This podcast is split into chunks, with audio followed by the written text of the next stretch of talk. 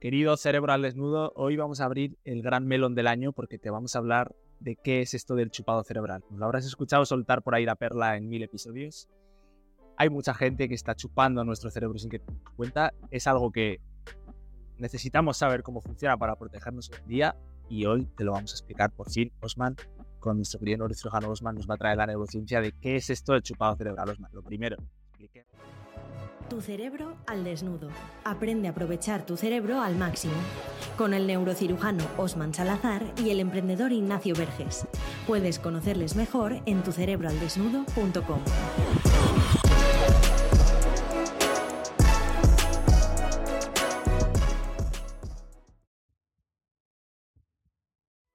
¿Qué es esto del chupado cerebral, Osman? Lo primero, expliquemos. Bueno, lo primero que vamos a decir es que es la primera frase que surgió del proyecto allá por marzo del 2022 y ha pasado año y medio y no habíamos hecho un podcast al respecto. Yo creo que es, lo primero es un tirón de orejas a ambos porque tendríamos que haberlo tratado antes. Estábamos creando el hype aquí. Exacto, exacto. Va- Vaya hype. Pues bueno, entramos en materia. El chupado cerebral lo que significa es la explotación de un cerebro que sabe más de cómo funciona el cerebro de otro que no sabe tanto. Dicho de otra, de otra, de otra forma aún más sencilla, el que sabe más del cerebro te jode porque explota el tuyo. Entonces, ¿cómo puedes nivelar la balanza? Sabiendo, lo primero, del cerebro, sabiendo que tu cerebro puede ser explotado, y ahora vamos a explicar el por qué puede ser explotado, y sabiendo que tienes todo lo que necesitas para protegerte de esa explotación. Así que el, la palabra, la frase chupado cerebral viene de la, de la depredación cognitiva, que fue la frase que yo utilicé y que tú tuviste buen recaudo de modificar. Y si has escuchado el podcast anterior, si no, mm, no, no, no importa, no, no es un requisito indispensable, pero te ayudaría a entender más conceptos. Vivimos en un capitalismo cognitivo. Básicamente, el principal recurso del sistema social, económico y político actual es nuestro cerebro. Nuestro cerebro tiene múltiples funciones, cada una de ellas con defectos de diseño que pueden ser explotados a tu favor o en tu contra. Es en el caso específico del chupado cerebral, es estas entidades que saben cómo funciona, lo explotan para su beneficio. Tu cerebro para su beneficio. Ahora, lo que te vamos a mostrar aquí es qué es ese chupado cerebral, en por qué estos mecanismos pueden ser explotados, cómo te lo están chupando y qué puedes hacer tú para defender. Yo creo que lo primero, como tú lo has dicho, es que profundicemos en por qué este cerebro tiene esos defectos de diseño que nos están jodiendo y hacen que pueda ser explotado. Porque, joder, la gente dirá, no lo podían haber hecho bien ya el cerebro, pero no. Claro, porque el cerebro no lo hizo nadie. Claro. No es un diseño inteligente, Si no, sino es un resultado de un proceso largo. Y al decir largo es largo de cojones de miles de millones de años de evolución. Recuerdo que cuando mencioné esto, un hater me dijo, pero si los seres humanos no tenemos miles de millones. No, pero las células sí. Los seres humanos como tal llevamos dos millones de años. Pero, pero todo lo que sucedió atrás es lo que ha hecho que el cerebro humano llegue a donde está hoy. Ha sido un largo proceso de evolución por selección natural. ¿Qué quiere decir esto? Que los cambios, las mutaciones que iban surgiendo, si nos permitían adaptarnos al medio, sobrevivíamos. Si no, nos moríamos. Y luego de múltiples y múltiples y múltiples cambios, llegamos a donde estamos ahora. La estructura del cerebro, cuando estudias anatomía, te dices, pero ¿cómo cojones puede ser que eso haya llegado a estar allí? ¿Por qué no está? Sería mejor que estuviese aquí y no allí. Ya, eso, si eso hubiese sido si alguien se hubiese sentado y lo hubiese diseñado, no lo hubiera diseñado así. Por lo tanto, entrando en materia, nuestra matriz de mecanismos cognitivos tiene 20 mecanismos. Vamos a empezar con el mecanismo de la atención. Lo que te llama la atención es lo que consideras que te va a matar, lo que es importante para tu supervivencia. Ya sea para vivir o para morir. ¿Qué te llama la atención?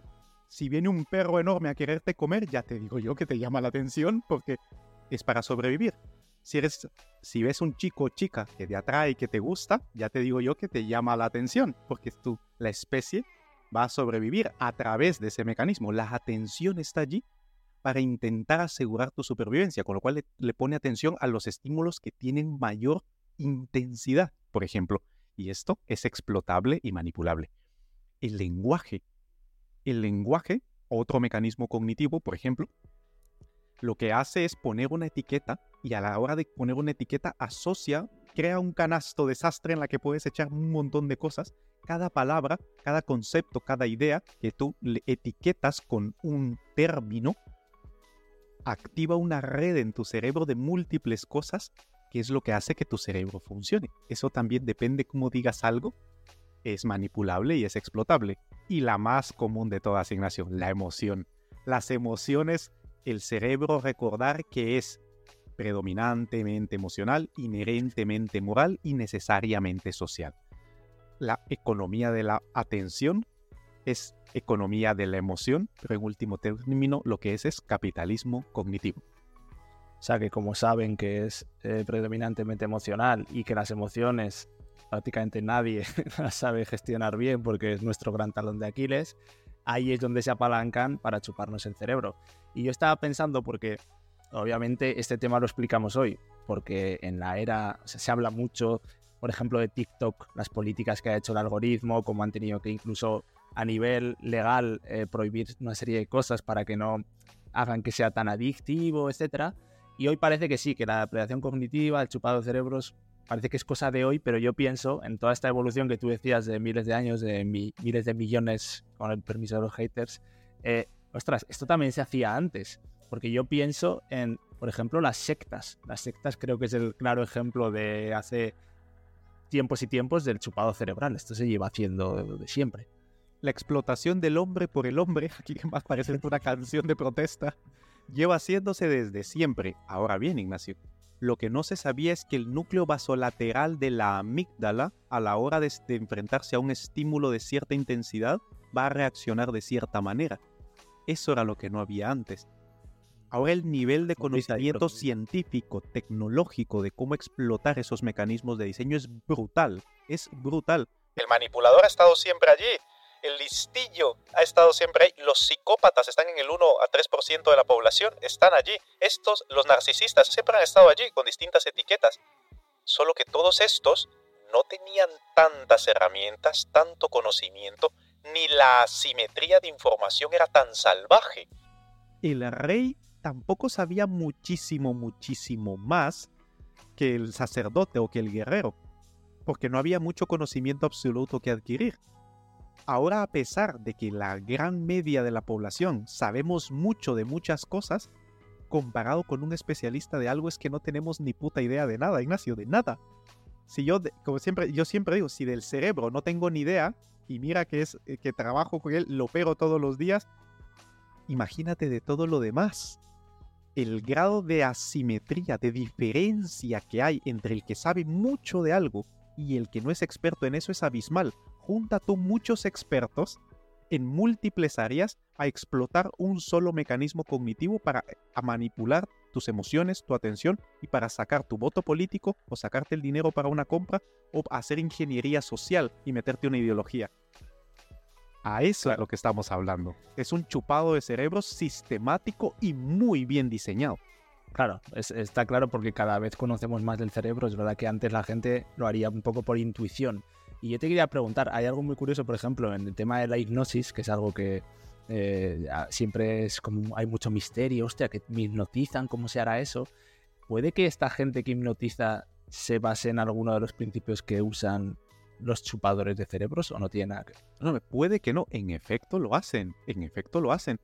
Básicamente lo que las personas hipnotizables, todos somos hipnotizables, absolutamente todos. Lo que depende es el grado de sugestionabilidad, qué tan susceptibles somos a sugestionar y qué es la sugestión, a que una persona pueda transmitirte tu forma de pensar, su forma de sentir, cómo puede cambiar tus procesos metabólicos, biológicos, corporales internos y tus procesos cognitivos cerebrales, que a su vez se manifiestan como una predisposición y susceptibilidad mental, psicológica.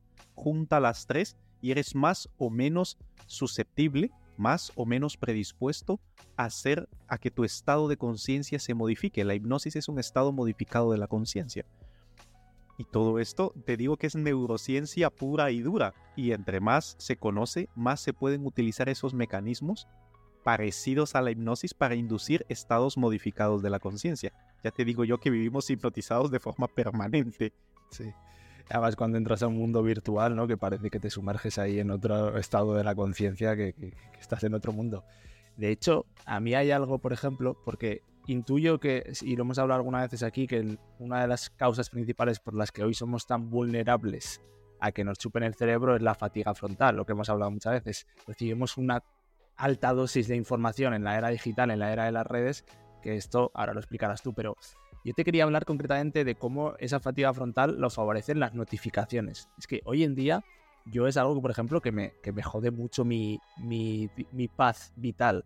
Y es, el WhatsApp tiene notificaciones, el Instagram, el email, eh, Twitter, todas las redes sociales que tengas, las llamadas ya prácticamente no hacen, pero quiero decir, al cabo del día, si nos pusiéramos a contar, yo creo que fliparíamos con la cantidad de notificaciones que recibimos. Y eso al final gestionar toda esa cantidad de mensajes y de información solo ya de las notificaciones que luego nos explicarás porque son muy jodidas de evitar, hace que te fatigues frontalmente. Es que estás. No, hace, no haces nada porque realmente no estás haciendo absolutamente nada productivo, pero estás todo el rato gestionando información y cosas y cosas que hacer y contestar y tareas. Ostras, ¿cómo influye esto y por qué es tan jodido de evitar una notificación, porque yo he probado de todo, he probado a quitarme las notificaciones de las redes sociales, de los grupos de WhatsApp, no sé qué, pero al final nos han metido un hábito ahí de tener la tentación de mirar a ver si hay algo nuevo, de mirar a ver, que, que te fatiga, te fatiga. Buah, me encanta, me encanta. De hecho, mira, hay un, um, hay un muy buen libro, voy a empezar aquí y no, y no nos pagan duro por esto, eh, que se llama Indist Indistraíble, Indestructible, y hooked. Bueno, cambio el orden. Primero es enganchado, no sé cómo se traduce en castellano, porque yo siempre solo leo en inglés. Es hooked y el otro es indestructible. Y se, y se ¿no? Exactamente. Y se los dos de Nigreal. Los dos son de Nigreal, los dos. Primero es hooked y luego es indestructible. Entonces vamos a llamarle enganchado, espero que se llame, e indistraíble. Y es básicamente es, una persona especialista en lo que tiene que ver con la motivación y el, ganche, literalmente, ¿no? Cómo se explota el comportamiento. Y entonces tenemos los famosos, los famosos gatillos. Lo que tú haces referencia, la notificación es un gatillo externo, pero el gatillo externo solo funciona cuando toca la tecla interna, tu gatillo interno. Estas son las palabras que él utiliza. Más fácil para que todos los entendamos. Cualquier señal de que viene de fuera lo que hace es tocarte lo que está aquí dentro. Y aquí es donde se hace la diferencia. La notificación es un recordatorio explícito externo de la mierda que tienes dentro, de una necesidad cognitiva, que es uno de los mecanismos, las necesidades cognitivas. ¿Y qué mejor que me explotar las que ya existen? O vamos un paso allá, ¿por qué no te mejor te implantamos una nueva que tú no tienes? Y luego ya implantada en tus bienes raíces cerebrales, la explotamos y la explotamos a través de un bote o la, o la explotamos a través de una compra. La fatiga frontal que mencionabas, Ignacio, brutal, fundamental. Pero esa es una, una parte de la ecuación. Realmente es, un, es, es esto, que lo que hacemos es, bueno, primero, cómo funciona normalmente el cerebro. El cerebro funciona casi todo el cerebro emocional, el famoso cerebro reptiliano, el cerebro mamífero, sistema límbico, ganglios de la base, esto lo hemos mencionado hasta el cansancio en el podcast, lo que hace es interactuar con el medio de forma, vamos a decir, eh, automática, no deliberada, no propositiva. Lo que nos hace diferentes a los seres humanos es que tenemos los lóbulos frontales y dentro de ellos las áreas prefrontales que regulan lo que hacemos y que lo hagamos con mucho propósito y, más que propósito, con conciencia de nosotros mismos. Con lo cual, lo que hace el capitalismo cognitivo extractor depredador, chupado de cerebros, para los amigos, es hiperestimular el reptiliano y el mamífero, pero a, vamos, a, a fuego, y sobrecargar el que le regula normalmente. Con lo cual está la balanza así. El área prefrontal ya no aguanta más. Enviemos una gran cantidad de información para que procese, con lo cual la dorsolateral peta, porque no, la dorsolateral está básicamente para organizar, para ordenar y para priorizar. Para eso está. Si no puedes ni siquiera poner un orden, ya te digo yo que vamos de culo. se va la mierda todo. El cíngulo anterior, que está muy cercano, anatómicamente está dentro del lóbulo frontal y la parte de delante. Se encarga de valorar los pros y contras, de poner dos visiones que están contrapuestas y valorar cuál eh, se ajusta a mis preferencias, cuál me conviene más, cuál, todo ese balance en conjunto con la prefrontal dorsolateral van haciendo ese balance de ordenar, priorizar y, y contraponer y ponderar Y al final todo esto en la neurociencia de la decisión está teñido por la ventromedial, que es la que coge todos los estímulos emocionales, los marcadores corporales de cómo te sientes y le da la le pone nombre, la etiqueta y le da la valencia, la intensidad, lo importante que es para ti. Juntas toda esa información y entonces es que tomas decisiones y te conduces por la vida. Pero si te están estimulando todo lo demás, está el sistema, em, el cerebro emocional, el sistema límbico está enviándole una cantidad de información a todas las áreas del cerebro racional que se lo petan. Con lo cual ya directamente te conviertes en un zombie. Vamos, o sea, es, es una hiperestimulación del cerebro emocional con un agotamiento del cerebro racional. Lo que se conoce como fatiga frontal. hay un libro al respecto que es muy bueno, por cierto. Sí, este, este, de hecho es que este tema es clave y lo sabemos porque, joder, nos responde mucha gente a las cerebrinas hablando de los problemas que tenemos todos eh, con, el tema de las redes sociales, con las adicciones, con las notificaciones, con... es, un, problema grave y, lo vemos cada día, pues eso, con esa gente que nos pregunta cosas y que a veces en las cerebrinas les, contestamos un poco con cosas más concretas.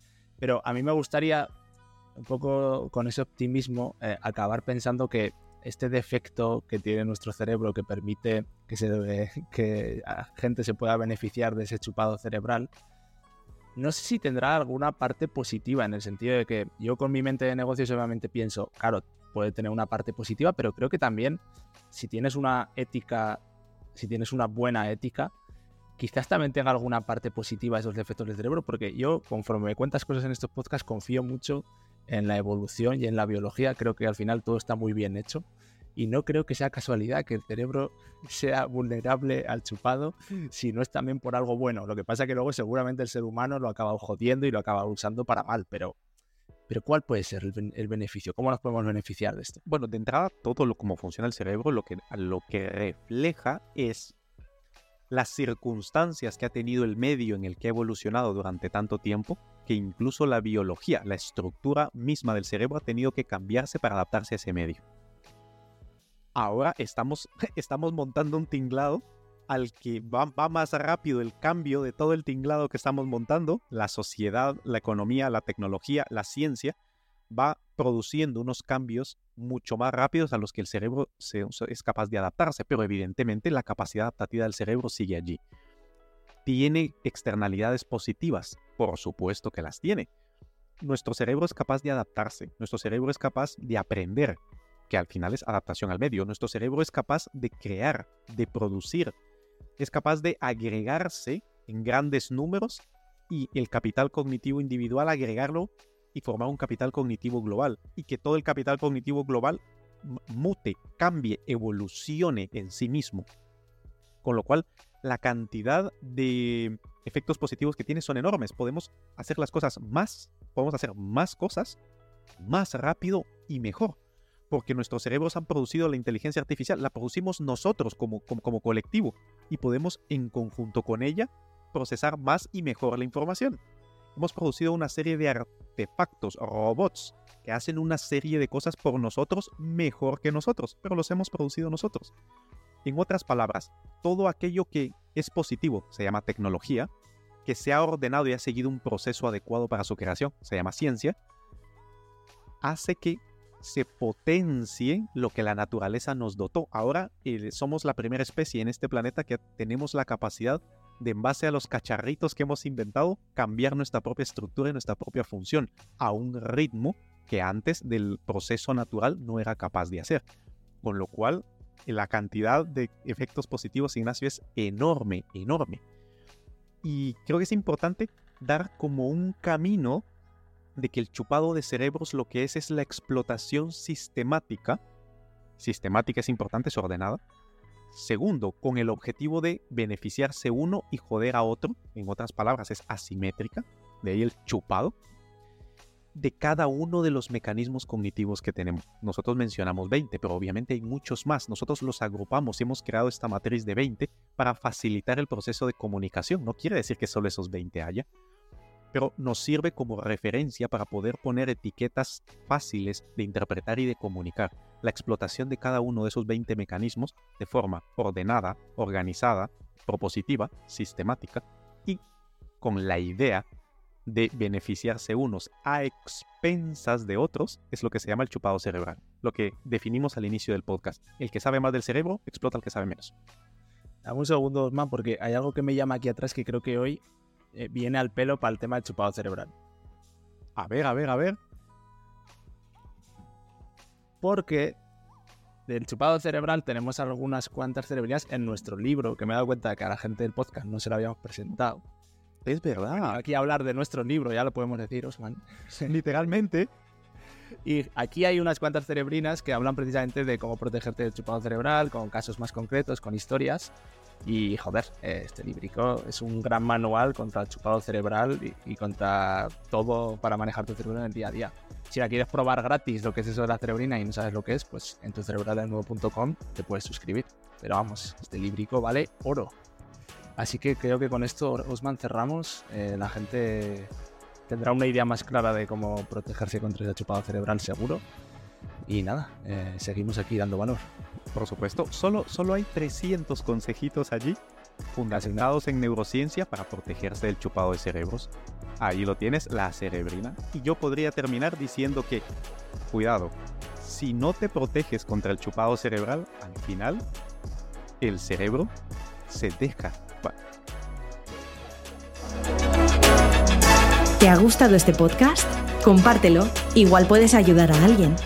Y para dar el siguiente paso, suscríbete a nuestra lista de correo en tucerebroaldesnudo.com. Recuerda, si no controlas tu cerebro, este te controla a ti.